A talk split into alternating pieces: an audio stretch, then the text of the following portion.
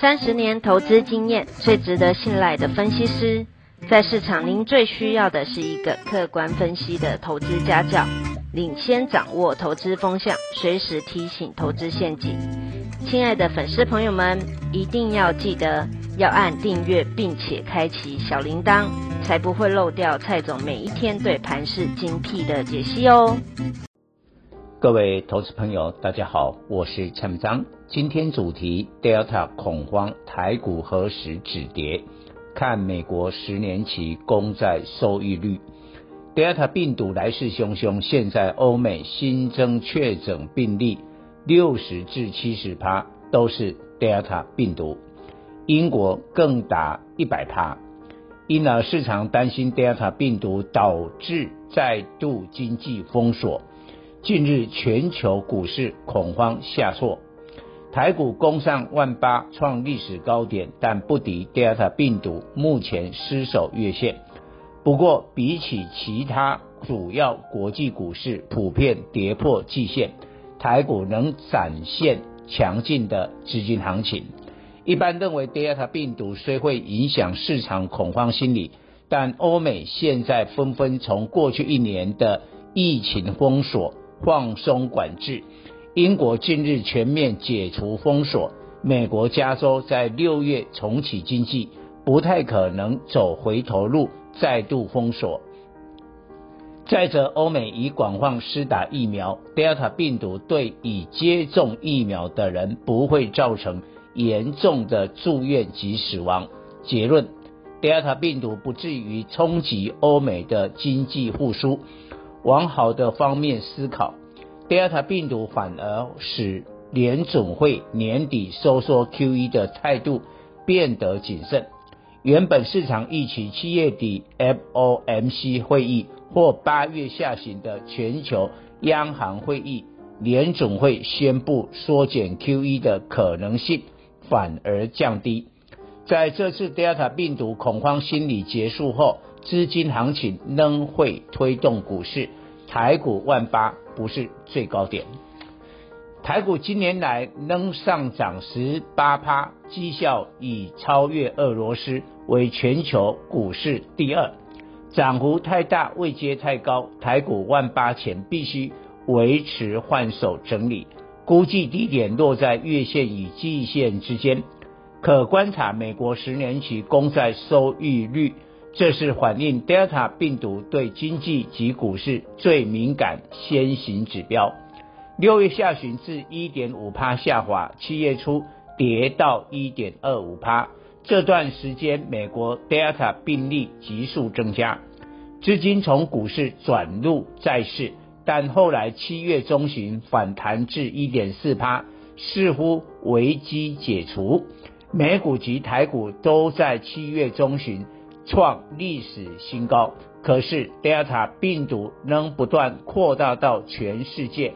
此时，十年期公债收益率一路大跌到最近低点一点一七趴，才引爆七月十九号道琼指数狂泻七百点股灾。虽周二十年期公债收益率反弹至一点二趴以上。造成美股反弹，但周三台股开高走低，激烈震荡。其他亚股的韩国、香港也涨不动，显示不认为 Delta 病毒的威胁已结束。十年期公债收益率的年线是一点一八趴，这个位置不可跌破，否则全球股市进一步重挫。投资人短期内务必做好资金控管。如果十年期公债收益率回升至一点二五趴，Delta 病毒恐慌危机就解除，才可以增加持股部位。好公司不敌 Delta 病毒，短期内营运受冲击。预定九月苹果员工回公司办公，避免 Delta 病毒感染，现在延长一个月到十月。是否影响九月 iPhone 十三的发表及拉货？大陆郑州暴雨是否影响富士康郑州厂对外交通联络？郑州厂是 iPhone 最重要的生产基地。这次 Delta 病例最严重是东南亚的越南、印尼、马来西亚、泰国。越南是仅次于中国的世界工厂。目前越南三分之一地区实施封锁，工厂停工数周，对亚洲国家的供应链有一定负面的影响。这是周三有些雅股反弹无力的主因。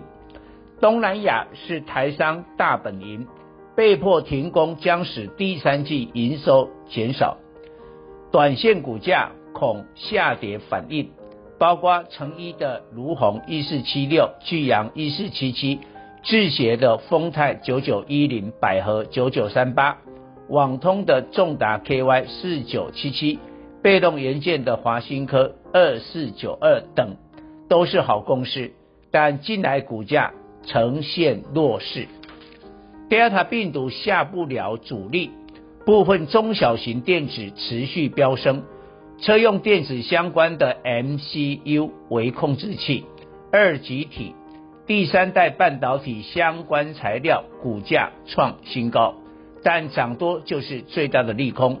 八月中旬前公告半年报获利数字与股价不相称，必然是一波修正。人性使然，当恐慌心理发生，投资人会优先卖出手中涨最多、赚最多的股票，留下账面赔钱套牢的股票。今年涨最多是航运股，本周货柜轮超级周释出利多，但落空。周三长龙二六零三结束处置及股东会，盘中跌停。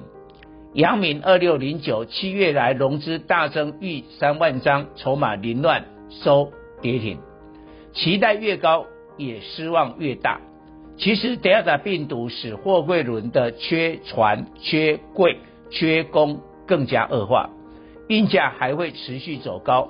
但问题，许多人手上抱一堆货柜三雄股票，利多不反映在股价上。却在 Delta 病毒恐慌之中争先恐后出脱持股，如同巴菲特名言：“别人恐惧，我贪婪。”投资人先做好资金控管，手中有充足现金；其次，利用恐慌心理与市场对作，最终必成赢家。